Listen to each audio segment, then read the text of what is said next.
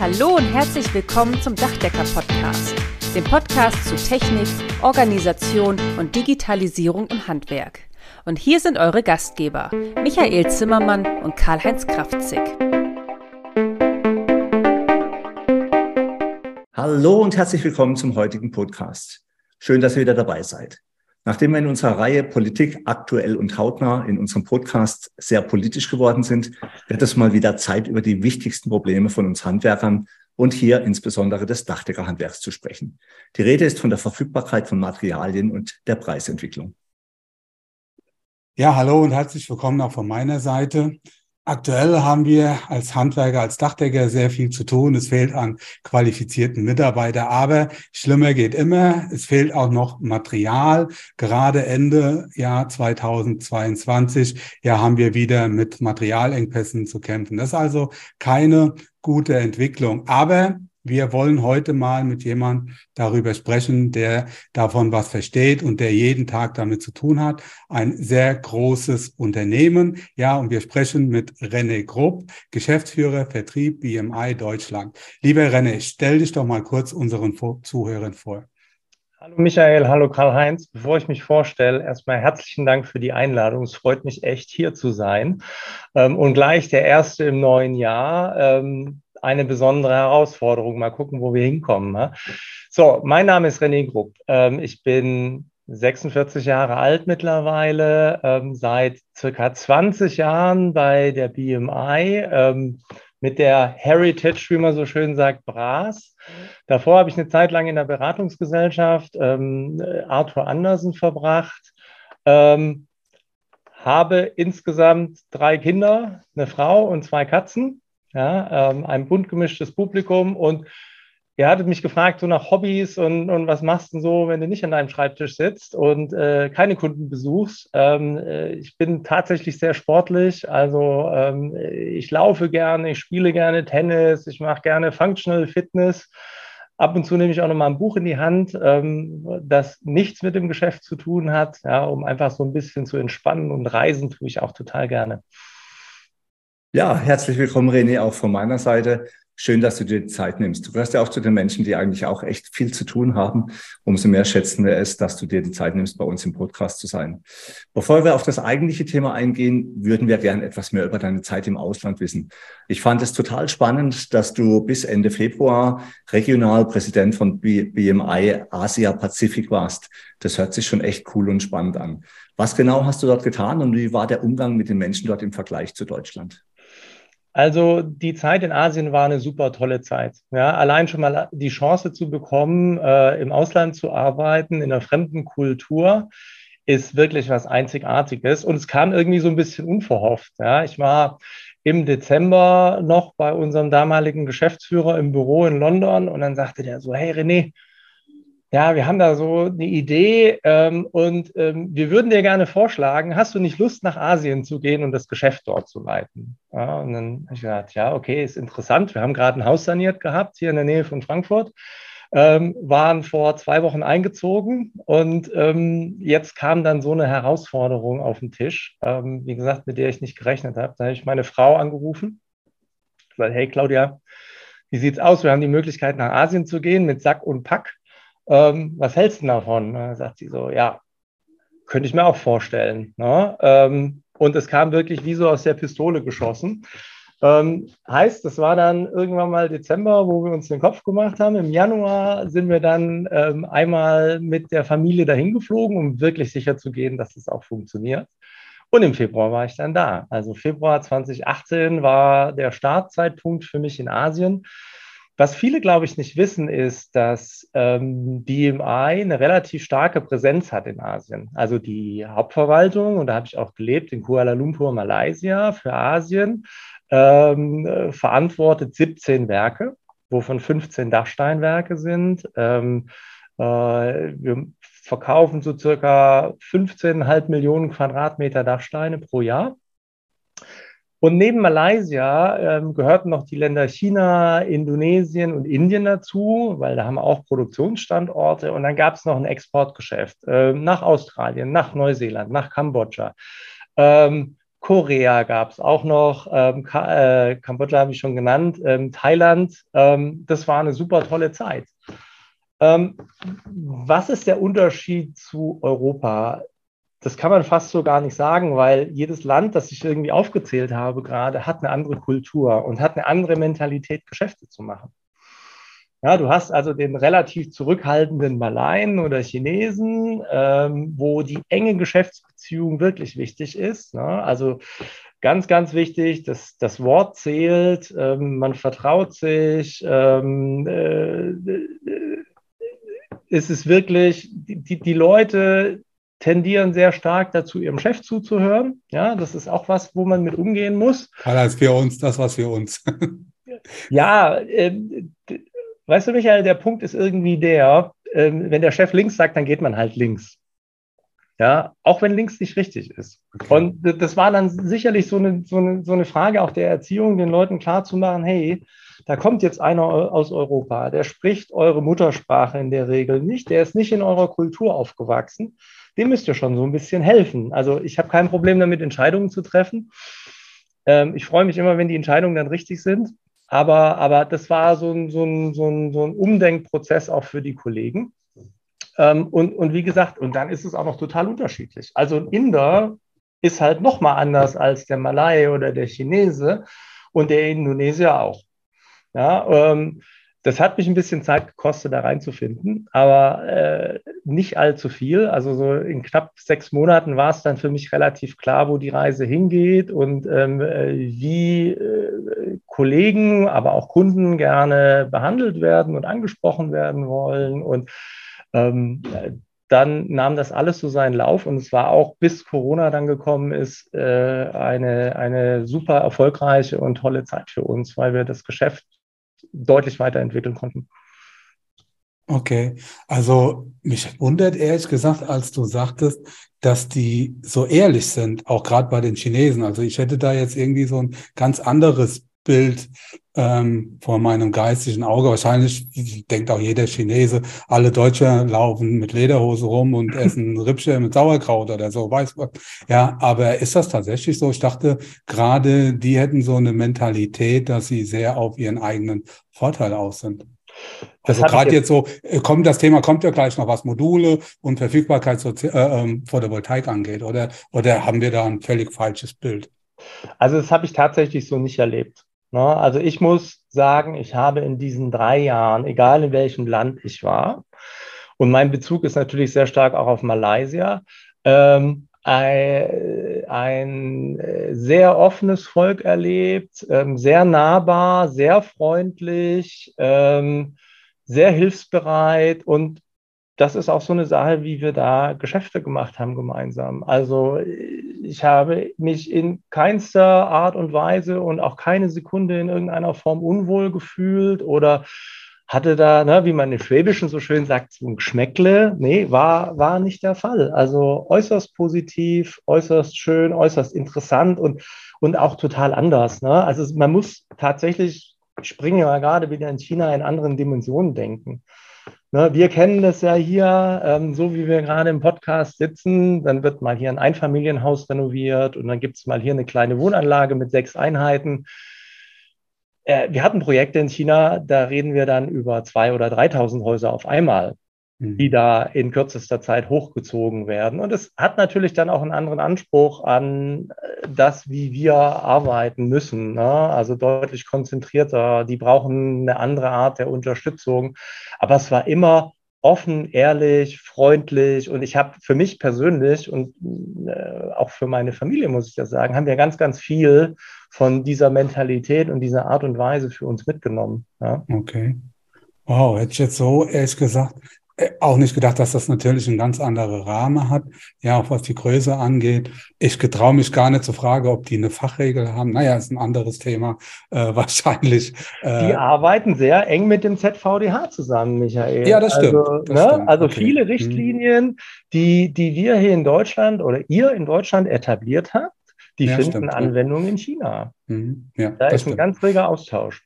Ja, super. Ja, also ich bin jetzt äh, zweimal zusammengezuckt. Ähm, einmal, weil ich mein, quasi meinen Glaubenssatz überdenken muss. Ja, das heißt ich tatsächlich tun. Und das zweite, ja, bin ich jetzt zum zweiten Mal heute zusammengezuckt, als du sagst, du machst Sport. Nachdem Karl-Heinz mir bei der Eröffnung gesagt hat, dass er jetzt auch Sport macht, jeden Tag.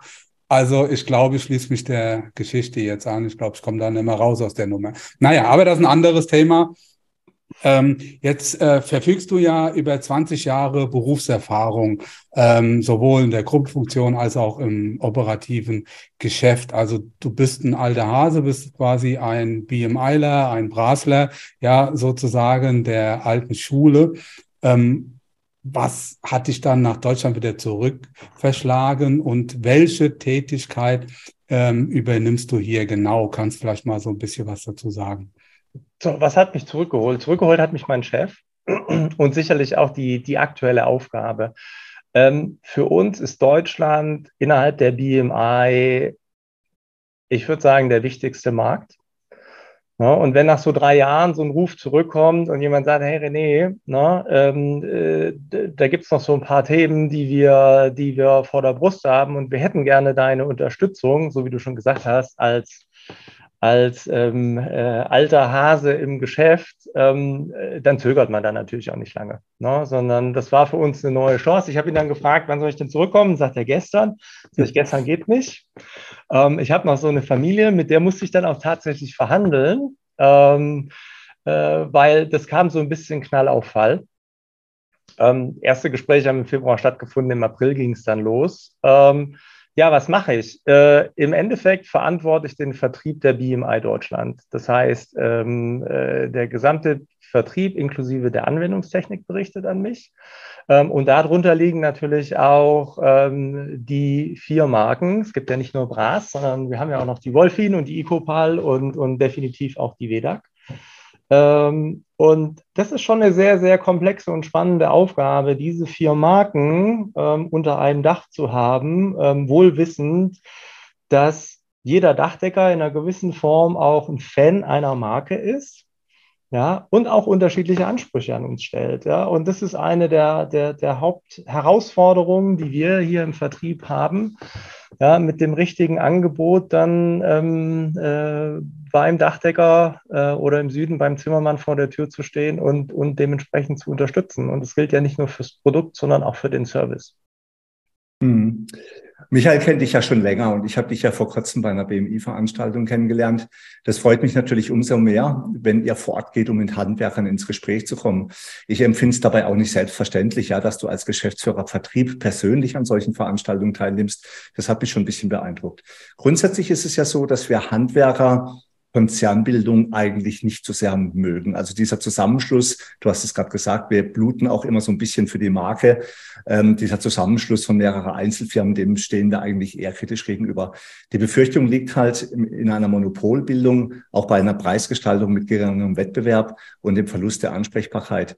Es ist jetzt kein Klischee, dass Manager, ich weiß nicht, ob ich dich jetzt als Negativmanager dazu zählen sollte, wahrscheinlich eher nicht, aber die meisten Manager kennt man ja auch so aus Unternehmensberatungen, die haben ja eher Zahlen so im Blick, ja. Mhm. Und alles andere ist eigentlich weniger interessant. Wir sind schon seit über 56 Jahren Bras- und Wetterkunde und damit natürlich automatisch bei BMI gelandet. Aufgefallen ist mir nur, dass der Kontakt zum Außendienst sehr stark nachgelassen hat. Auch wahrscheinlich auch, weil ihr die Marken halt zusammengefasst habt und vielleicht auch mit weniger Außendienstler unterwegs seid.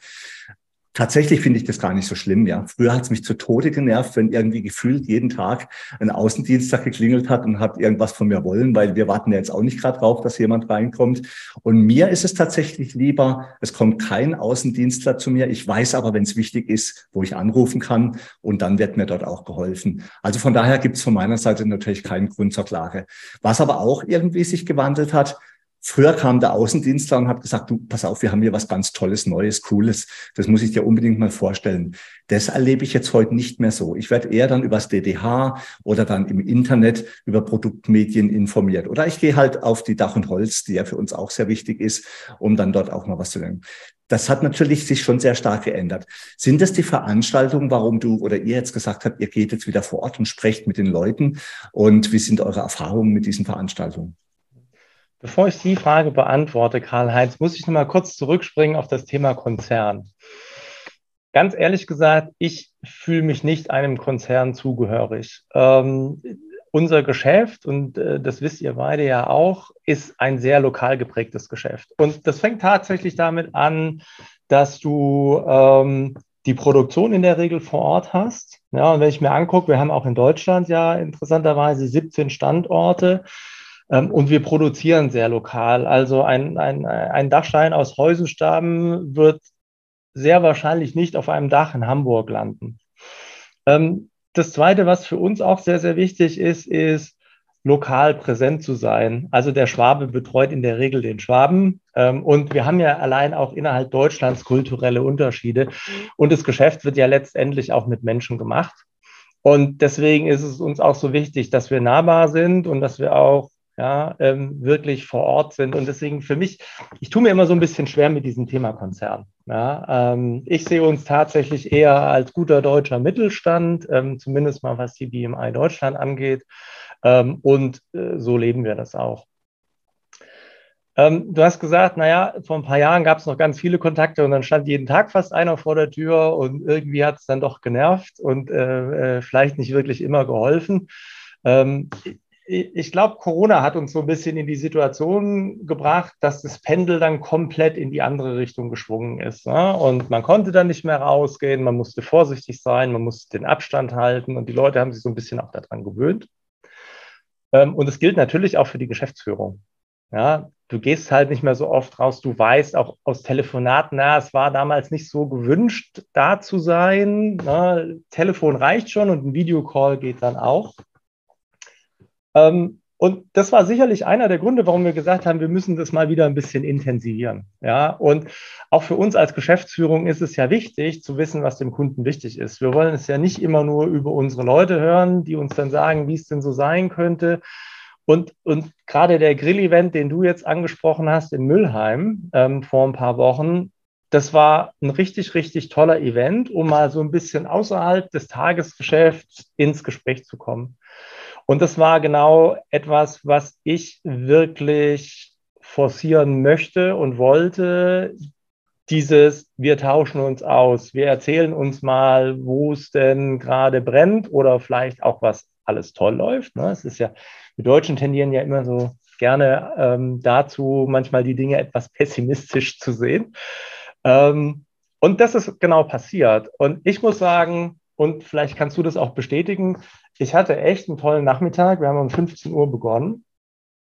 Ähm, und ich habe viel für mich persönlich wieder mitgenommen an Themen, die gut gelaufen sind, an Themen, die wir verbessern müssen. Ähm, und äh, es waren sicherlich nicht die letzten Events in der Form, die wir auch in den kommenden Monaten durchführen werden.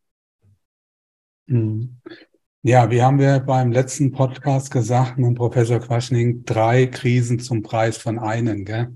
Also das ist ja, ist ja de facto so. Erst kommt Corona, das ist noch gar nicht richtig rum. Dann die Materialkrise, jetzt Krieg in der Ukraine und das wirkt sich natürlich auf alles aus. Also wir hatten da ja auch schon mal so einen Podcast äh, gemacht, Karl-Heinz und ich, wo wir alleine waren, wo wir uns auch so ein bisschen über das Thema Verfügbarkeit und wie verhält man sich momentan so auch äh, seitens unserer Partner. Aber es ist nicht unser Stil, Leute einzuladen, um dann da nachher drauf zu hauen. Ich denke, momentan haben alle ihr Päckchen zu tragen. Das ist keine einfache Situation. Und ich glaube, das hängt vielleicht auch ein bisschen was zusammen mit zusammen. Also, dass man auch nicht immer unbedingt Positives berichten kann. Und wenn du ständig gefragt wirst, wie sieht's aus mit Material? Wie sieht's aus mit Preise? Und dann hat wahrscheinlich auch nicht jeder gerade Lust, sich da jedes Mal immer wieder aufs Neue dieser Fragestellung da quasi zu stellen. Also insofern glaube ich, das ist schon, schon nachvollziehbar. Und auf der anderen Seite ist auch, wie Karl-Heinz sagt, also gerade so moderne Unternehmen, die sind eigentlich ganz gut aufgestellt. Ja, wir brauchen keine Unterhaltung und auch in der Regel nicht langweilig. So war es früher vielleicht, man hat man ein bisschen mehr Zeit gehabt, auch mal für ein Schwätzchen, ja, mit entsprechenden Partnern aus dem Außendienst. Heute hat man so eng getaktete Termine und wenn wir was wissen wollen, ja, dann wissen wir auch, wo wir Unterstützung herbekommen. Also ich sehe das genau wie Karl-Heinz. Ähm, wenn ich was will, melde ich mich. Und äh, wenn ich mich nicht melde, ist es gut. Ja, insofern Ja, es ist eine, eine schwierige Situation. Äh, das größte Problem, was wir momentan haben, ist äh, Verfügbarkeit von Material, ständig steigende Preise. Ich glaube aber, das täuscht so ein bisschen über das Hauptproblem hinweg und das werden wir danach bekommen, ja, wenn wieder alles verfügbar ist. Das ist dann tatsächlich der Mitarbeiterbedarf, der Mitarbeitermangel, Fachkräftemangel. Ich glaube, das ist unser größtes Problem. Aber jetzt kommt noch äh, die Material, äh, ähm, der Materialengpass, die auch nicht kalkulierbare Preissituation, ständig musst du dich auf Neues einstellen, was früher Standard war, ja, einfach zu bestellen und zu sagen, okay, just in time, übermorgen ist es da. Das gestaltet sich heute als eins unserer Hauptaufgaben. Ja, darauf sind wir gar nicht vorbereitet. Ich glaube auch, dass ihr damit überfordert seid. Das Thema hatten wir ja auch schon mal bei unserem Event, ähm, wo auf einmal alle Dachdecker im Voraus bestellen, sich optimal organisieren. Ja, auf einmal weiß keiner mehr genau, ist das dringend? Ja, ist es nur wichtig? Wann muss geliefert werden? Ja, dann werden vielleicht sogar mal Doppelbestellungen gemacht. Ja, wir erleben momentan auch, dass die ersten Aufträge weil es halt einfach unbezahlbar ist, ja mittlerweile, dass erste Aufträge storniert werden, das Haus, äh, äh, ja, wie soll ich sagen, das potenzieller äh, äh, Hausbesitzer jetzt ihre Bauplätze wieder zurückgeben, weil sie nicht bezahlen können. Kommune, äh, Bauträger, äh, ja, stellen das jetzt erst einmal irgendwie auf Eis. Und äh, jetzt kommt noch dazu, ab 1.1. in zwei Bundesländer, erstmal in Bavü und dann auch in Berlin, dass die Solarpflicht bei grundlegenden Dachsanierungen auch ja gefordert wird. Das heißt also eine Doppelbelastung dann auch für viele unserer Kunden. Also viele können sich das einfach auch gar nicht leisten, beides, ja, weil also heute so ein Dach auch äh, extremst teuer geworden ist, muss man an dieser Stelle auch ganz klar sagen. Ja, also äh, das ist momentan ein großes Problem. Wie schätzten ihr das ein? Also ihr habt ja andere Möglichkeiten jetzt auch als großes Unternehmen in vielen Bereichen, ja. Ihr seid ja sehr, sehr breit aufgestellt. Äh, ihr könnt ja den Markt ganz anders scannen als wir jetzt. Wie schätzt ihr das ein? Ist das, ist das nur das, der Anfang? Ist das das Ende? Oder wie geht's weiter? Auf was können wir uns einstellen? Vor allen Dingen, wie könnt ihr uns auch dabei unterstützen? Ja. Also vielleicht mal vorneweg. Ähm, es ist so ein kleiner Begriff geprägt worden die letzten Monate, der, der glaube ich, uns alle erwischt hat. Ähm, und man spricht ja so schön von der VUCA-Welt. Ja, was bedeutet das? VUCA bedeutet im Endeffekt, das sind die Anfangsbuchstaben von vier Worten. Ja, volatil, unsicher, komplex und ambivalent. Ja, und das ist so eine Welt, in der wir uns gerade so ein bisschen bewegen. Ja, volatil haben wir alle gelernt dieses Jahr. Wir haben Mega-Schwankungen, so wie du gerade gesagt hast, Michael, im Bereich der Verfügbarkeit, im Bereich der Preise. Da ist eine gewisse Unbeständigkeit da. Es ist irgendwie alles so ein bisschen unsicher geworden. Ja, ich meine, unser Geschäft war eigentlich ein stetiges Geschäft. Ja. ja. es ist immer so ein bisschen gewachsen, aber es war relativ stabil. Du hast einmal im Jahr eine Preisliste rausgeschickt. Alles war in Ordnung. Ja, und plötzlich zu Erkenntnisse, die, die früher mal gegolten haben, die sind plötzlich veraltet. Und die Frage ist, wie geht es denn weiter? So, dann haben wir das Thema Komplexität. Wir sprechen immer von Digitalisierung und alles wird einfacher. Aber mal ganz im Ernst, wenn wir so 2022 mal zu, oder auf 2022 zurückblicken, war es wirklich einfacher? War es nicht wirklich. Ne? Äh, du hast es schon angesprochen, da kommen dann Verfügbarkeitsprobleme dazu, Preisthemen dazu, du bist nur noch am Hinterher telefonieren. Also die Komplexität hat eher zugenommen, als dass sie abgenommen hat. Und dann hast du noch dieses ganze Thema Ambivalenz, ja, so einfache Erklärungen, die wir uns ne, gegeben haben, die reichen einfach nicht mehr. Äh, Sachverhalte werden plötzlich doppeldeutig und, und das ist so ein bisschen das, in dem wir plötzlich drin waren. So, wie gehst du jetzt damit um? Ne? Ähm, ich springe nochmal auf das Thema Verfügbarkeit. Das hast du ja genannt. Plötzlich sind Produkte nicht mehr verfügbar. Mhm. Und ich, ich nenne echt so ein, so ein total simples Beispiel. Ähm, ich hatte im, im Juni einen Anruf, ja, wir können jetzt erstmal keine Dachsteine produzieren, weil uns Grobsand fehlt. Und du denkst dir so, hä? Wie Grobsand, dann drehst du dich rum. Also unsere Kinder sind zwar nicht mehr so alt, aber der Sandkasten steht noch. Denkst du, äh, Sand gibt es doch überall. Warum mhm. ist denn das jetzt plötzlich ein Problem? Nee, ist ein Problem gewesen, weil wir mehr Mengen produzieren wollten, weil die Lieferanten plötzlich nicht in der Lage waren, diesen Sand, und es ist ja ein spezieller Sand, nicht der hinten aus der Sandkiste, der war nicht verfügbar. Wie viele Lockdowns gab es in China? Da kommen mhm. Pigmente her. Ja, keine Chance. Dann der Ukraine-Krieg. Ist ja auch mehrmals angesprochen worden. Du hast plötzlich Lieferanten, die in Ländern sitzen, von denen du keine Ware mehr beziehen möchtest und auch nicht kannst, weil das nicht zu unseren Wertevorstellungen passt. Das bedeutet, du fängst an, lauter neue Lieferanten zu qualifizieren. Du weißt nicht, ob die Ware da ist. Was wiederum dann eine Auswirkung hat natürlich auf den Markt. Weil der Handel, genauso wie der Dachdecker sagt, oh Gott, wenn ich nicht weiß, ob ich die Ware noch bekomme, dann bestelle ich halt mal gerade ein bisschen mehr. Ja, das gibt mir auch eine gewisse Preissicherheit, was mich zum nächsten Punkt bringt. Also Preise dieses Jahr einfach nur Wahnsinn. Was anderes kann ich dazu nicht sagen. Äh, wir haben, ich weiß gar nicht, wie viele Schreiben, aber ganz ehrlich, ich habe nach 25 Schreiben, die wir an Verarbeiter und den Handel geschickt haben, aufgehört zu zählen. Preiserhöhung, Preissenkung. Wir wollen ja auch mal was Positives nennen. Vor kurzem einen Gasfloater, einen Dieselfloater, einen Lieferstopp. Das haben wir so nicht gekannt. Ja. Ähm, Wort des Jahres für mich, wahrscheinlich auch für das Dachdeckerhandwerk, Preisgleitklausel. Ja, ja. Ähm, weil du nicht mehr planen konntest. Und wir konnten es schlicht und ergreifend auch nicht. Und das ist ja nicht ein Punkt, den wir als Industrie jetzt forcieren und sagen, komm, wir verknappen mal ein bisschen die Produktionskapazitäten, dann ziehen wir mal ein bisschen am Preis. Äh, überhaupt nicht der Fall. Ja, wir, ich bin hier teilweise jeden Tag ins Büro reingekommen und ich hatte jeden Tag eine neue Herausforderung auf meinem Tisch liegen, die es so vorher noch nicht gab. Und da ist halt die Frage, wie gehst du damit um? Ja, die Lösung, die ich für mich persönlich gefunden habe und die ich immer wieder meinem Team mitteile, ist, wir müssen weiter flexibel bleiben und kurzfristig reagieren.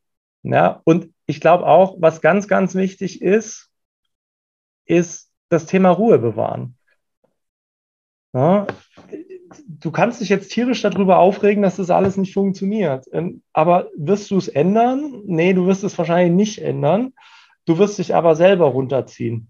Und da muss man, glaube ich, auch sehr vorsichtig sein. Also wir haben wirklich angefangen, ähm, unseren Mitarbeitern, wo wir gemerkt haben, dass es so eine gewisse Grenze gerade erreicht, dass wir Resilienztrainings angeboten haben, mhm. damit die wissen, wie kann ich denn in der neuen VUCA-Welt jetzt mit solchen Situationen umgehen, wo mein bester Freund, der Dachdecker, mit dem ich seit 20 Jahren ein gutes Verhältnis habe, wo es plötzlich mal kritisch wird auch, weil die Ware nicht kommt oder weil der Preis sich plötzlich schon wieder ändert.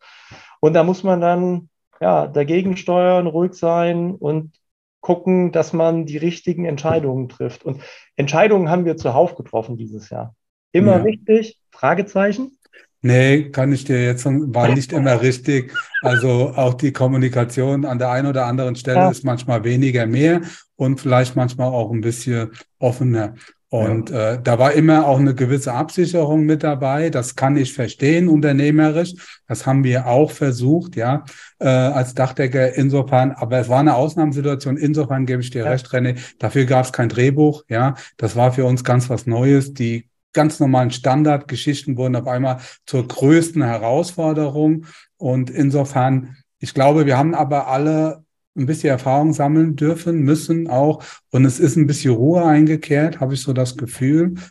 Hoffe, äh, ich täusche mich jetzt nicht und es gibt da morgen wieder genau das Gegenteil insofern. Aber Kommunikation, ja, da, ähm, da haben wir alle, glaube ich, sowohl in die eine als auch in die andere Richtung, haben wir durchaus noch Verbesserungspotenzial.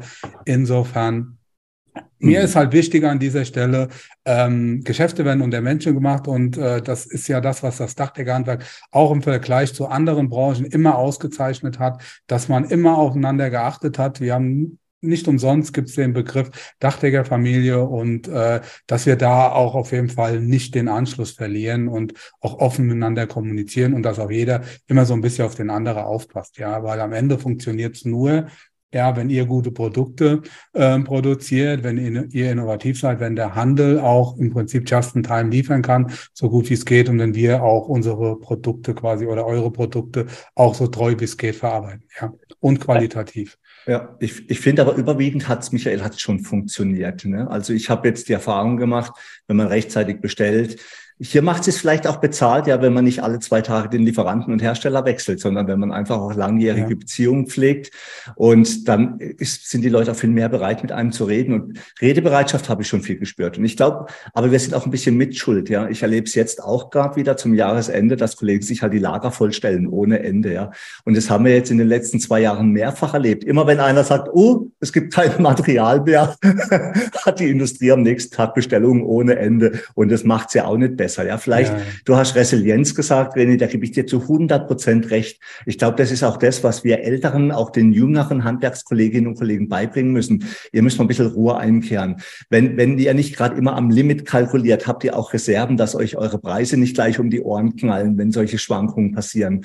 Denn es ist doch klar, wenn ich das billigste Angebot mache und dann kriege ich noch einen saftigen Aufschlag und kann es nicht mit dem Kunden kommunizieren, dann stehe ich mit dem Rücken an der Wand. Da kann die Industrie jetzt auch nichts dafür. Ja, das sind dann hausgemachte Probleme. Und ich glaube, die Krise zeigt, in solchen Zeiten muss man dann auch den Nachwuchs entsprechend auf den Weg bringen. Aber wir merken es schon, die Ukraine-Krieg zeigt uns ja schonungslos auf, äh, wie abhängig wir von Energielieferungen geworden sind. Bei euch ist ja im Bereich Ton, die Gasbrennöfen saugen ja auch äh, genug Energie, was ja dann auch Probleme verursacht. Und es ist alles richtig, ja, der Klimaschutz ist wichtig, der Klimawandel ist da. Schwierig ist es natürlich, wenn jetzt Atom- und Kohlekraftwerke auch am, am besten laut Rot-Grün ja oder Grün alles sofort gleich abschalten, ja. Wie das dann aber funktionieren soll, sagen sie einem auch noch nicht so wirklich. Und was wir natürlich auch gespürt haben, die erste Solarwelle im Jahr 2000, äh, die ja erstmal recht gut funktioniert hat die wurde ja komplett in die Tonne getreten. Ja, wir haben hier die Solarindustrie in Deutschland komplett runtergefahren. Und ich glaube, das merkt ihr wahrscheinlich auch. Wir, wir, wir diese Abhängigkeit von weltweiten Märkten macht uns natürlich auch nicht einfach. Apple merkt es gerade sehr stark. Ja, das iPhone wird dieses Jahr im Weihnachtsgeschäft einbrechen ohne Ende, weil die keine Stückzahl generieren können aufgrund der vielen Lockdowns in China. Und äh, deswegen wir müssen die Produktion auch wieder verstärkt nach Deutschland zurückholen. Du hast ja vorhin auch gesagt, ihr habt ja auch tolle Werke in Deutschland. Was man natürlich merkt, ist Politiker rennen natürlich auch wie die Hasen übers Feld, ja, wissen auch nicht so richtig, was sie zuerst alles machen sollen. Das macht die Situation auch nicht besser äh, für alle Beteiligten und schlicht und ergreifend fehlt es an Material. Da seid ihr dran. Aber was wir natürlich auch merken ist, wir brauchen auch wieder Leute, die im Handwerk arbeiten mhm. wollen. Wir werben schon an allen Ecken und Enden, wo es geht. Wenn eines doch Corona gezeigt hat, also Handwerker war jetzt nicht das Schlechteste in der Krise. Ja, da hat man durchaus auch ganz gut Geld verdient und ist da vernünftig durchgekommen. Was denkt ihr? Wir haben ja auch ein paar Kampagnen laufen. Wie könnt ihr uns denn im Bereich äh, Handwerks, Nachwuchswerbung äh, unterstützen und was habt ihr für Pläne diesbezüglich? Mhm. Also der Fachkräftemangel, Karl-Heinz, ist ein Riesenthema, das uns alle beschäftigt. Ja? Das beschäftigt euch als Dachdecker, weil ihr, ihr, kriegt nicht genügend Personal. Das beschäftigt den Handel, weil wenn ihr nicht genügend Personal habt, dann könnt ihr nicht mehr Dächer machen. Und natürlich beschäftigt es damit auch uns. Und uns beschäftigt es von zwei Seiten. Einmal ja, wenn wir keinen Dachdecker haben, liefern wir auch kein Material. Zum anderen, wenn man mal so in unsere Organisation schaut, dann haben ganz, ganz viele Kolleginnen und Kollegen ähm, einen Hintergrund im Dachdeckerhandwerk. Und das ist für uns natürlich auch wichtig. Ich führe immer wieder Gespräche mit Innungen, mit Dachdeckern und, und tatsächlich Thema Nummer eins ist das Thema Fachkräftemangel und was tun wir. Ähm, wir haben halt so eine Situation, dass das Handwerk grundsätzlich und auch das Dachdeckerhandwerk nicht so wirklich sexy ist, würde ich mal sagen. Ne? Ähm, da muss man bei jedem Wetter aufs Dach rauf und äh, eigentlich ist es ja in so einem Büro schöner. Und wenn ich so an meine Kinder denke, ah, so ein Job als Influencer wäre ja auch nicht schlecht. Ähm, ich meine, was ist die Lösung? Ich, ich, ich glaube, die Lösung ist zum einen, wir müssen die Ansprache ändern und wir müssen viel, viel stärker neue Medien nutzen. Und ich hatte ein Gespräch mit einem der größten Dachdecker Deutschlands die Tage, die sehr, sehr aktiv in diesem Bereich sind. Also da geht sogar bis ins TikTok-Video rein. Und er sagte dann zu mir, weißt du, man könnte sich ja manchmal echt so ein bisschen fremdschämen für den Inhalt. Und das ist so eine Diskussion, die wir bei uns im Unternehmen haben. Aber am Ende des Tages muss es doch dem gefallen, den ich damit erreichen möchte.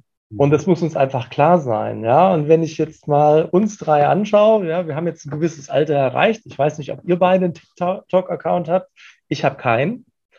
Ja, und vielleicht müssen wir uns darauf einfach einlassen. Ähm, und wir müssen verstehen, dass die Jugend eine andere Anforderung hat an ihren Job ähm, als wir die vielleicht mal hatten. Ja, und das fängt an bei, wie viele Tage die Woche möchte ich denn eigentlich arbeiten? Gibt es vielleicht noch ein Stipendium? Wie werde ich denn unterstützt? Ne? Ähm, äh, da gibt es ja ganz, ganz viele Möglichkeiten. Ähm, ich glaube, ein weiteres Thema ist und auch wieder so ein, so ein, so ein gutes Beispiel, von dem ich gehört habe, von, von einem anderen Dachdeckerbetrieb. Die gehen zum Beispiel in die Projektwochen der Schulen rein. Sagen, ich nehme die Woche Zeit, ich schicke meine Meister dahin. Und ganz ehrlich, das Zeugnis, das die Person hat, die ich am Ende auswähle, ist für mich nicht wirklich relevant. Diese Woche gibt mir Aufschluss darüber, haben die Jugendlichen ja, männlich oder weiblich, Lust auf den Job. Engagieren die sich, sind die dabei? Und er sagt, da sind immer ein, zwei Leute dabei, die hole ich mir ins Unternehmen rein, weil ich weiß, die stehen das durch. Weil, ne, ich meine, so eine Ausbildung zum Dachdecker, die ist ja auch nicht ohne und da muss man schon ein bisschen Energie haben und auch ähm, Ausdauer, um das dann am Ende zu schaffen. Und ja, ähm, wo helfen wir? Ähm, wir unterstützen zum einen Fördervereine. Ähm, ein, ein aktuelles Thema, was ich heute Morgen auf dem Tisch hatte, ist ähm, der Förderverein Netzwerk Handwerk Mittelhessen e.V. Das ist eine Gruppierung, die sich gebildet hat, die versucht, die Attraktivität wieder darzustellen des Handwerks. Ja, und du hast es gerade gesagt, Karl-Heinz, man verdient ein ganz gutes Geld, wenn man das möchte. Ja, man muss natürlich auch was dafür leisten. Und es ist so ein gemeinsamer Ansatz aus ne, den Verarbeiterbetrieben, den Dachdeckerbetrieben, hauptsächlich den Herstellern, dem Handel und der Region, hier den jungen Leuten klarzumachen, hey, ja, nicht nur Influencer ist ein cooler Job, auch Dachdecker kann ein cooler Job sein. Und, und das ist was, was wir total unterstützen, ja, und wo wir auch weiterhelfen. Ähm, dann gibt es noch den letzten Bereich. Wenn wir dann die Auszubildenden mal gefunden haben, da sind wir natürlich auch unterstützend als Industrie tätig.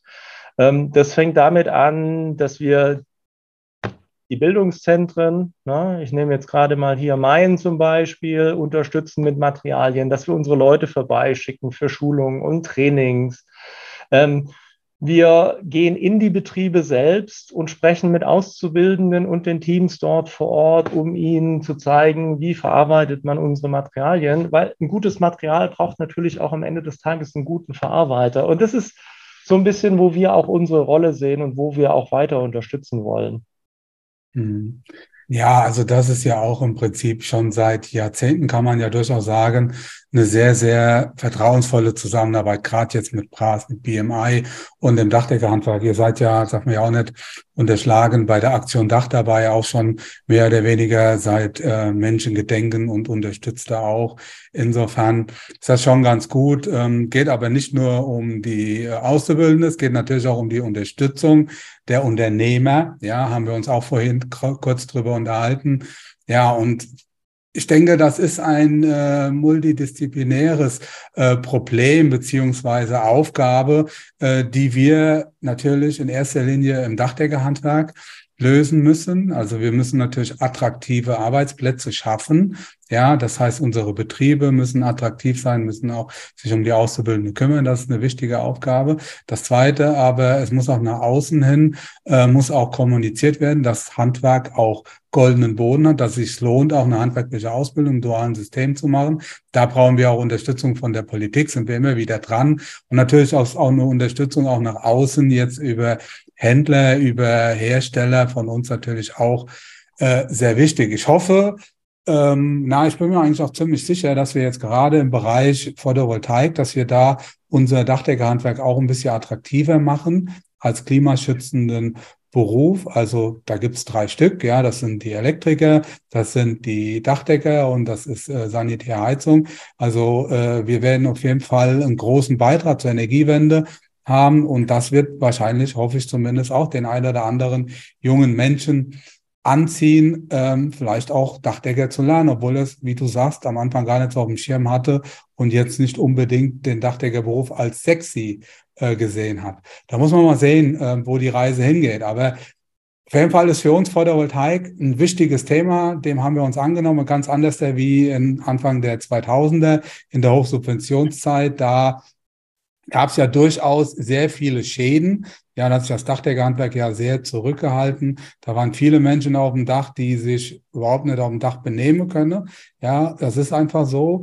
Jetzt äh, sieht man aber auch schon wieder so eine Art Goldgräberstimmung. Ja, wenn wir uns mal so angucken, wo stehen wir aktuell? Ja, wir haben irgendwie, aktuell haben wir so 59 Gigawatt PV-Anlagen installiert. Das sind so roundabout 2,2 Millionen PV-Anlage. Bis zum Jahr 2040 ist das Ausbauziel 400 Millionen. Äh, Gigawatt, das heißt, wir reden dann über 14, 15 Millionen PV-Anlage.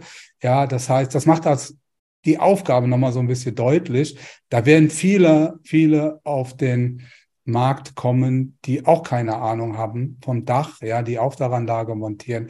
Für uns Dachdecker wird dann die Indachmontage wird immer wichtiger werden und das wird auch wahrscheinlich ja die Dachlandschaft verändern also im Neubau, die Dachausrichtung, also vielleicht weg vom reinen Süddach, mehr in Richtung Ost-West, vielleicht ein bisschen flacher, dass man auch rund um die Uhr dann Strom erzeugen kann. Ja, also ähm, das wird also mehr so in die Richtung Dachintegration gehen, gebäudeintegrierte Systeme. Ja, da müssen wir halt auch gucken, dass wir wieder, wie Karl-Heinz vorhin gesagt hat, dass wir auch wieder hier in Deutschland produzieren, dass wir auch wieder selbst in der Lage sind, äh, vielleicht auch wieder Weltmarktführer zu werden, wie wir es mal waren.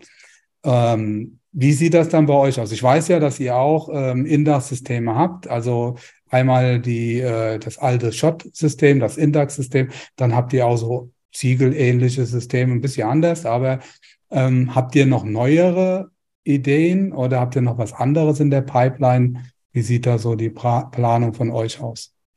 Ich gehe nochmal kurz auf dein Schlagwort zurück, Goldgräberstimmung. Weil das umreißt das Thema, glaube ich, derzeit ziemlich gut. Du hast da so Startups jetzt plötzlich hochpoppen, ähm, die jeden, der irgendwie laufen kann und sich zutraut, aufs Dach hochzusteigen, auszubilden in so einem Zweitageskurs, um so eine Aufdachanlage zu installieren. Und das ist schon ein mega Risiko. Ne? Ich meine, die Produkte, die kriegt man, ja, die Qualität ist mittlerweile auch ziemlich gut, aber das Personal, das das umsetzen kann, das gibt es halt nicht so oft. Und das finde ich ist das Schöne wieder am Dachdeckerhandwerk, weil ihr wisst ja ganz genau, welche Risiken bestehen da, auf was muss ich achten, dass es mir am Ende nicht reinregnet. Und ich sage euch, ich habe Berichte hier vorliegen, da wird dir schlecht, wenn du das siehst. Ja, wenn irgendjemand mal aufs Dach steigt und meint, er macht da mal kurz die Aufdachanlage, mhm. da, wird nicht drauf geachtet. Ja, ähm, ähm, wie muss denn das eigentlich berechnet werden, damit die dann am Ende da auch noch nach ein paar Wochen drauf ist und im ersten Sturm, dass es da nicht reinregnet, da werden dann ganz wild irgendwie die Dachziegel ausgeflext ähm, oder ähm, auch gerne gesehen auf Flachdächern, was ja ungenutzter Raum ist, da durchdringen wir mal kurz die Dachhaut mit ähm, einem Anker. Ähm, und wie wir den abdichten, ist aber nicht so wichtig. Ähm, das, ist schon, das ist schon echt ein Risiko, wenn man keine Ahnung hat. Ja, und ich, ich glaube, auch hier ist wieder unsere Aufgabe, zu sensibilisieren und zu sagen, hey, gemeinsam übrigens, ja. hey, liebe Hausbesitzer, wenn ihr es machen lasst, dann macht es richtig, weil am Ende zahlt ihr vielleicht womöglich doppelt, äh, wenn das nicht fachgerecht installiert wird. Ähm, was ist unser Ansatz? Also das Thema Solar hat für uns eine, eine sehr, sehr hohe Priorität. Wie ihr beide ja wisst, haben wir ja schon ähm, mal in den 90er Jahren einen, einen, Versuch gestartet, wie wir das ganze Thema anpacken können. Ähm, auch schon seitdem wir uns mit dem Thema befassen, befassen wir uns mit Indachlösungen weil es einfach ästhetisch die schön, schönere mhm. Art und Weise ist, Solar aufs Dach zu bringen, aus meiner Sicht, ähm, wenn das Dach integriert ist. Weil es aber auch gewisse Vorteile bietet. Ja? Gerade so das Thema Regensicherheit, Installation, ähm, da sind die zwei Indachlösungen, die du jetzt genannt hast, ne? ähm, die sind da schon von Vorteil. Ähm, wir entwickeln diese Systeme natürlich auch weiter, weil für uns ist es wichtig, dass es noch einfacher zu installieren ist. Für uns ist aber auch wichtig, ähm, dass der Ausbringungsgrad ähm, am Ende ne, äh, stimmt. Und da gibt es sicherlich auch noch die eine oder andere Möglichkeit und insbesondere dadurch ja auch, dass sich ja die Solarsysteme und gerade die Zellen ja auch weiterentwickeln. Das heißt, für uns, ne, der die Frankfurter Pfanne seit 70 Jahren kennt und mal ein bisschen an der Beschichtung arbeitet, ist es schon auch ein Thema, jetzt regelmäßig äh, neue Solarzellen einzusetzen und ähm, äh, die, die Ausbringungsmenge an Strom zu erweitern. Das ist schon cool, ja. Michael und ich haben ja ein Lieblingsthema und das ist die Digitalisierung im Handwerk. Nicht nur wegen der Digitalisierung wegen, sondern weil wir aus eigener Erfahrung wissen, wie effizient und elegant, mit wie viel Spaß man seine Tagesaufgaben erledigen kann, wenn man diesbezüglich gut aufgestellt hat was mich immer wieder schockiert, ja, ich bin jetzt äh, 56 Jahre alt, ich habe immer gedacht, Mensch, die Generation nach mir oder die übernächste Generation, die macht alles so ganz lässig, digital native, ja, und kann gut mit Computern umgehen und ist gut organisiert und kennt Prozessketten. Tatsächlich ist es nicht so, ne? Und das überrascht mich und Michael also schon jedes Mal. Und wenn ich mir so, Michael und ich sind ja auch als Coaches unterwegs und als Mentoren, und wenn wir als mal so ab und zu in Handwerksbüros reingucken, dann sehen wir schon, wie umständlich Prozesse sind, wie alt Software oder Computer Computer sind. Das ist schon gruselig, auch wie viel Zeit das Tagesgeschäft in Anspruch nimmt. Und wir wissen und wir glauben auch und sind auch der festen Überzeugung, dass eigentlich fast bei jedem Betrieb, wenn man da ein bisschen mal reinschauen würde und ein bisschen Gas geben würde, man, äh, sage ich mal, bei 80 Prozent der Betriebe mindestens sofort 30 Prozent Zeit und Geld sparen kann. Was aber auch immer wieder lustig ist, wenn wir mit solchen Leuten mal sprechen, die sagen, Mensch, ich komme im Büro gar nicht mehr klar, mein Schreibtisch, der quillt über und ich weiß nicht, wo ich zuerst anfangen soll. Und in Krisen, wo ja eh schon alles schwierig ist, wird es ja dann noch so schwieriger, wenn ich mein Büro nicht im Griff habe. Ja, das heißt, ich vergesse die rechtzeitige Bestellung, dann rufen sie bei euch an, Mensch, ich brauche sofort Material. Ja, und dann sagt ihr, es geht nicht. Und dann sagt er so ein Scheißladen, ja, das liegt dann aber nicht an euch, das liegt an dem Typ, weil er halt nicht organisiert ist. Und wenn ich dann mal mit solchen Leuten rede und sage, du pass auf, jetzt jeden Freitag, einen halben Nachmittag, nimmst du dir mal Zeit und wir organisieren mal euren Betrieb durch, dann höre ich immer wieder so zwei Themen, ne? keine Zeit und kein Geld. und dann denkst du nur, okay, so wirst du natürlich niemals deine Probleme in den Griff kriegen. Aber das ist nicht das Thema, was ich jetzt ansprechen will. Michael und ich glauben, und da sind wir auch vom ZVDH mit dran, dass wir unsere Mitarbeiter und Betriebe hier besser ins Boot nehmen müssen. Ja, wir müssen denen sagen, wie Digitalisierung geht.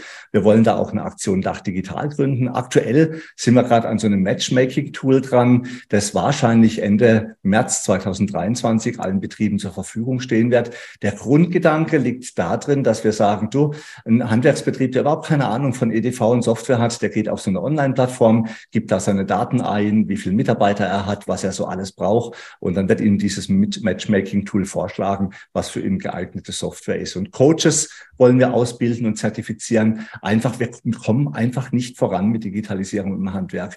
Und die Prozesse nerven alle, ja. Und es gibt heute schon coole Startups, die in der Cloud coole Software entwickeln, die wirklich richtig Spaß macht. Aber aber irgendwie geht es nicht so richtig voran.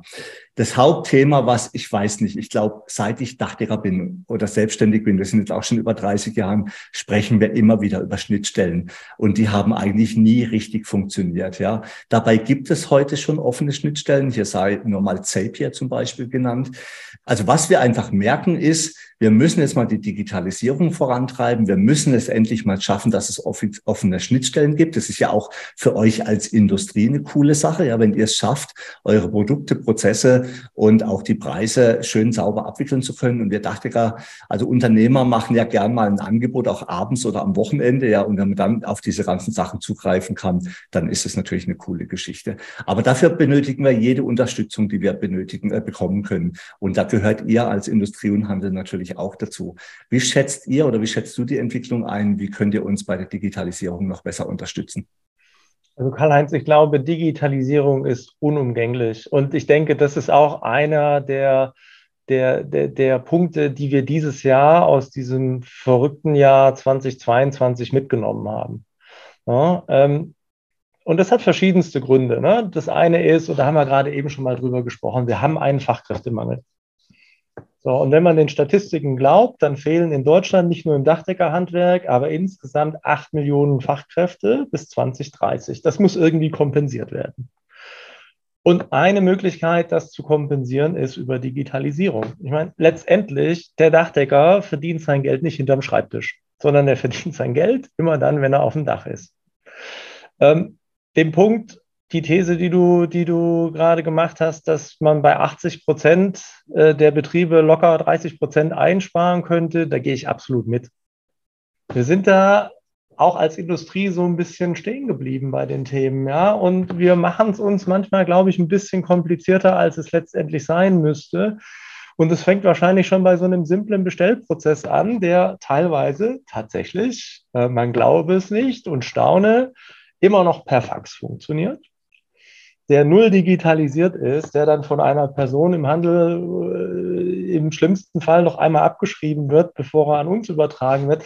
Wenn man sich das mal alles überlegt, wie viel Arbeitszeit daran verloren mhm. geht in diesem Prozess, wie fehleranfällig dieser Prozess am Ende auch ist, wenn er die Handschrift ja, ähm, des Dachdeckers nicht lesen kann, ähm, äh, einfach nur der Wahnsinn. Ja, ähm, wir sehen einige Betriebe und das sind natürlich eher die großen, weil du hast gerade schon gesagt, ich habe keine Zeit und, und, und, kein Geld, die da schon Vorreiter sind. Aber ähm, das, was du gerade erwähnt hast, ja, eine einheitliche Software, ähm, die alle verstehen mit einheitlichen Schnittstellen, das ist absolut zu begrüßen. Ja, und das würden wir uns natürlich als Industrie auch wünschen, weil dann können wir uns wieder auf die wichtigen Dinge fokussieren. Ja, und das ist ähm, zum Beispiel Services zu verbessern, mit denen wir am Ende ja alle miteinander ähm, Geld verdienen. Ja?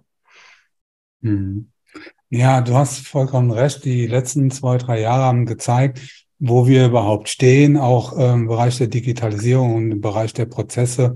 Da hätten wir durchaus ähm, noch ein Stück weit mehr gute Prozesse gebraucht. Ich glaube, dann hätte man sich auch viel Stress ersparen können. Gerade der Bestellvorgang, ja, gerade im Bereich der Sanierung. Ja, wie, wo fängt das an? Irgendwo bei einem validen Aufmaß, dass man auch vernünftig bestellen kann. Dann weiter muss es gehen, dann über den Handel, über den Hersteller, ohne dass da irgendwie der Prozess da abreißt, sondern dass es mehr oder weniger dann schon einmal angelegt ist und äh, ja, dann die Rechnung direkt geschrieben wird daraus.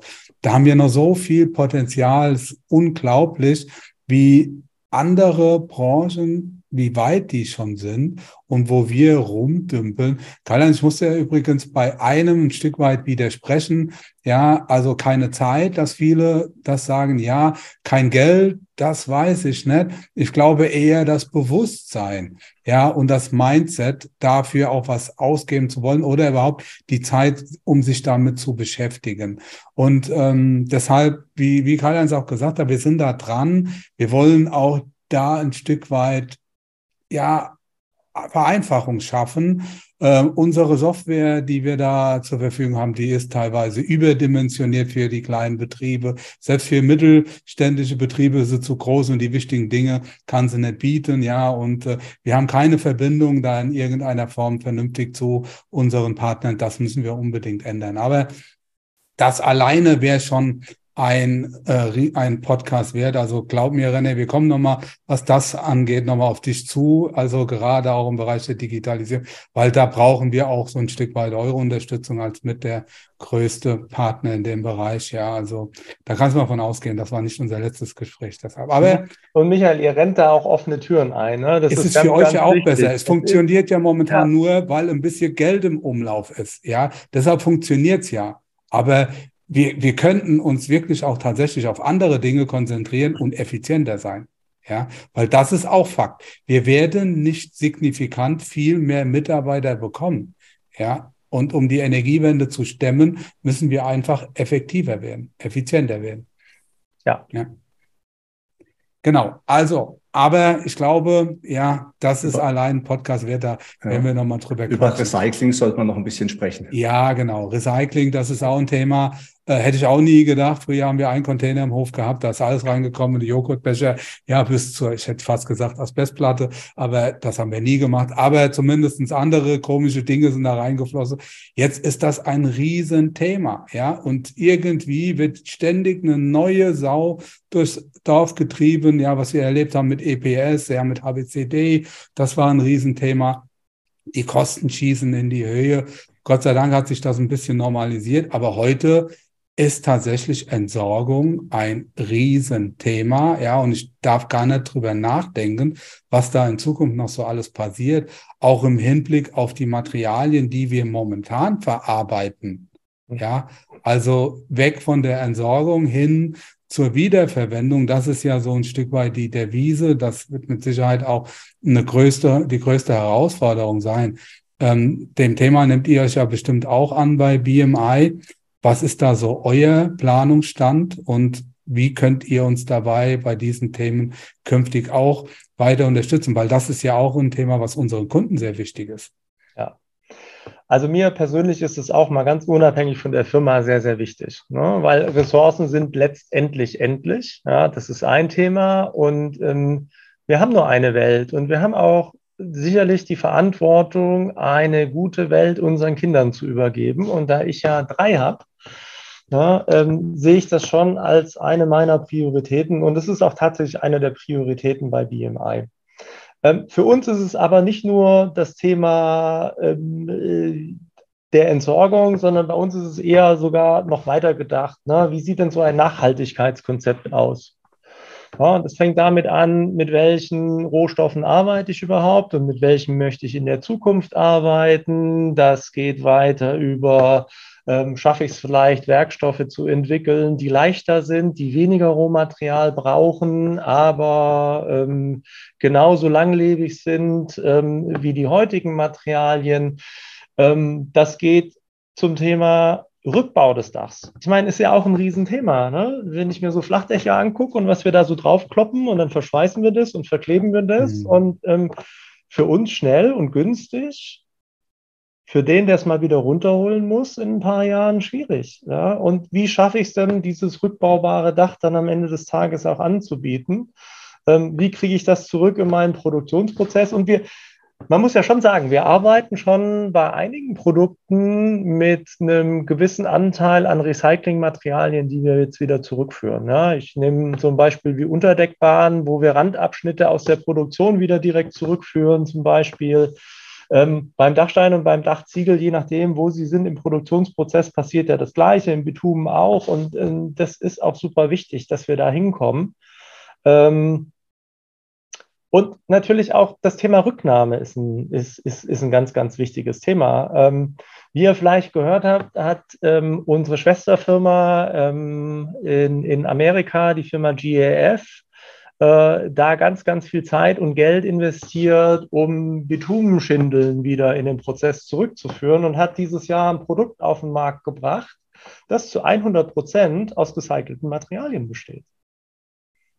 Hm, und, das ist schon echt beeindruckend, ja. Ja, und ich hatte vorhin das Thema Sand erwähnt. Ne? Jeder weiß, Sand ist echt ein Thema auf der Welt. Ja? CO2 ist ein Thema auf der Welt. Ne? Auch ein Thema, mit dem wir uns beschäftigen. Wie kann man denn Produkte mit CO2 aufladen, insbesondere Zement, ne? um umweltfreundlicher zu werden?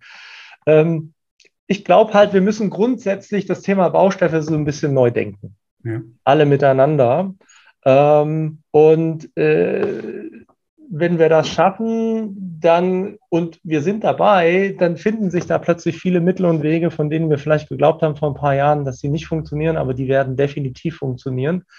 Und nochmal, ich, ich sehe nachhaltige Lösungen absolut ähm, in der Verantwortung der Industrie, ja, da mit Lösungen zu kommen, die für uns und für unsere Kinder am Ende des Tages ähm, bedeuten, dass das nachhaltig ist und ähm, dass wir ja ähm, den Einfluss, den wir haben auf unsere Umwelt, damit deutlich reduzieren. Ich glaube ja auch an Technologie, äh, Technologiefortschritt. Ja, also es muss ja auch immer Verbesserungen und Änderungen geben, die auch uns weiterbringen. Ja, Mensch, hat riesig Spaß gemacht. Wir sollten so langsam mal zum Ende des heutigen Podcasts kommen. Ähm, wir Handwerker oder Unternehmer, Unternehmerinnen sind ja erstmal froh, dass wir 2020, 21 und 22 gut über die Runde gebracht haben. Jetzt startet ein neues Jahr. Du hast es gesagt, das ist der erste Podcast im Jahr 2023. Wir sind ja alle keine Hellseher, ja. Wir können uns aber gut vorstellen, dass ihr in euren Führungskreisen von BMI schon sehr genau beobachtet, wie die aktuelle Entwicklung ist. Ich weiß, als wir uns das letzte Mal persönlich getroffen haben, habe ich dich auch gefragt, Mensch, René, wo geht denn der Weg hin? Wir, müssen wir weiterhin mit Angst leben, ja? Oder gibt es positive Ausblicke? Könnt ihr eine gewisse Stabilität bei den Materiallieferungen garantieren? Glaubt ihr, dass die Preise halbwegs normal bleiben? Das wird uns, glaube ich, und vor allem auch unsere Zuhörerinnen und Zuhörer noch sehr interessieren, wie denn eure Aus, wie euer Ausblick auf das kommende Jahr ist. Also, Karl-Heinz, ich hole mal meine Glaskugel jetzt. Ich muss ja jetzt auch aufpassen, was ich sage, ne? ja, weil ja, das Ganze ja. wird ja aufgenommen. Daran wirst du gemessen. Daran wirst du gemessen. ähm, ich glaube, die Einschätzung ist schwierig. Was ich aber sagen möchte aus meiner Sicht ist, dass wir 2023 nicht zu pessimistisch sehen. Also wir, wir sehen natürlich, dass wir einen Rückbau, äh, Rückgang haben im Neubaubereich. Ähm, wir sehen aber auch, dass wir eine Tendenz sehen zur Sanierung. Ja, die Inflationsraten sind immer noch hoch. Es gibt immer noch Leute, und das darf man auch nicht vergessen. Ne? Ich meine, wir hatten jetzt äh, während der Corona-Pandemie zwei Jahre, wo wir nicht in Urlaub fahren konnten, wo Autos vielleicht nicht so verfügbar waren, wie wir sie gerne gehabt hätten und ich habe die, die Tage gehört äh, aus einer aktuellen Studie, dass das Sparvermögen um 210 Milliarden in Deutschland angewachsen ist während der Corona-Zeit. Wow. Wird jetzt natürlich so ein bisschen von der Inflation aufgefressen, das stimmt schon. Aber wenn man sich dann wieder überlegt, wer hat denn überhaupt in Deutschland die Möglichkeit zu sparen, dann sind es auch Menschen, die in der Regel eine Immobilie haben und die sich sicherlich auch überlegen jetzt, wie kann ich denn energetisch sanieren und das Geld dann auch in die Sanierung stecken. Ähm, von daher bin ich wirklich sehr gespannt, ähm, was da passiert. Aber ich würde oder ich bin ganz weit davon weg zu sagen, also das Jahr 2023, das wird ein Horrorjahr werden.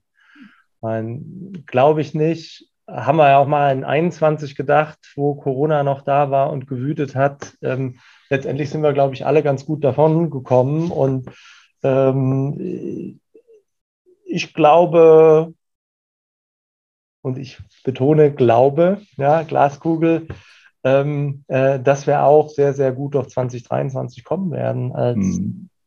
Industrie. Also ich würde sogar noch einen Schritt weiter gehen und würde sagen, ich bin mir absolut sicher, das wird ein geiles Jahr. Und ähm, 100 Prozent gerade der Bereich erneuerbare Energien, Photovoltaik in Kombination mit Dachsanierung, wir werden gebraucht wie noch nie im Leben, muss man ganz ehrlich sagen. Ansonsten hätten wir auch keinen Fachkräftemangel.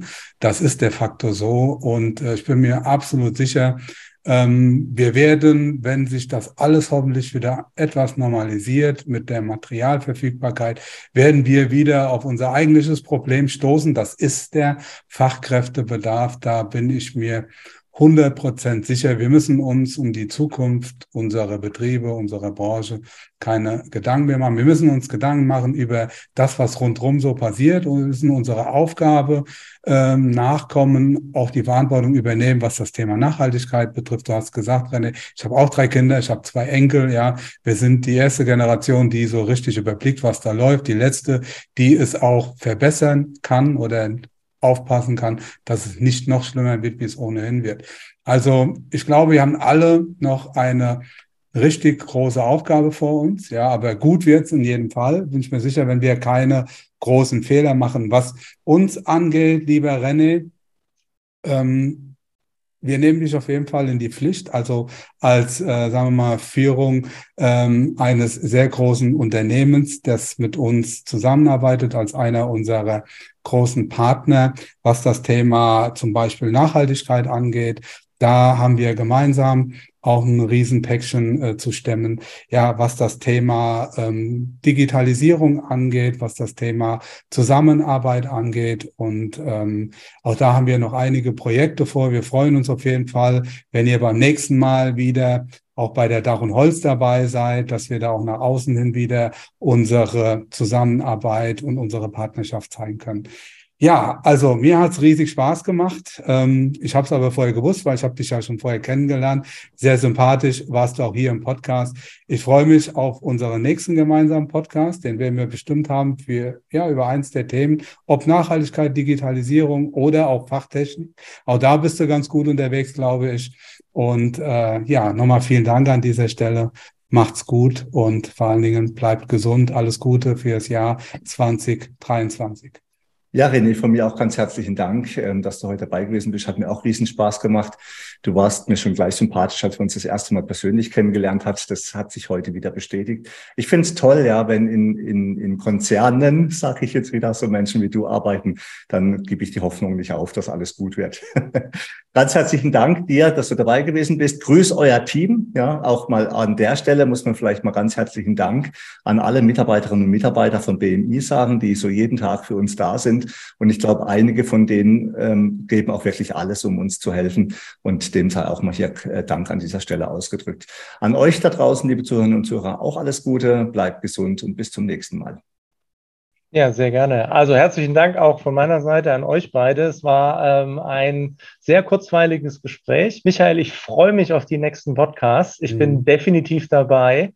Ja, ähm, ich denke, es ist auch eine wichtige, ein wichtiges Forum letztendlich, ja, um mal so das ein oder andere Thema zu diskutieren und nach außen zu tragen. Ja, ich wünsche euch ein erfolgreiches Jahr 2023 und auf bald. Tschüss. Tschüss. Tschüss. Damit sind wir nun am Ende vom heutigen Podcast. Wir wünschen euch viel Freude bei der Arbeit und dass auch in Zukunft alles optimal bedacht ist. Wenn euch der Podcast gefallen hat, freuen wir uns, wenn ihr ihn euren Freunden und Kollegen weiterempfehlt und auch in den sozialen Medien liked und teilt. Bis zum nächsten Mal, wir freuen uns auf euch. Euer Michael Zimmermann und Karl-Heinz Kraftzig.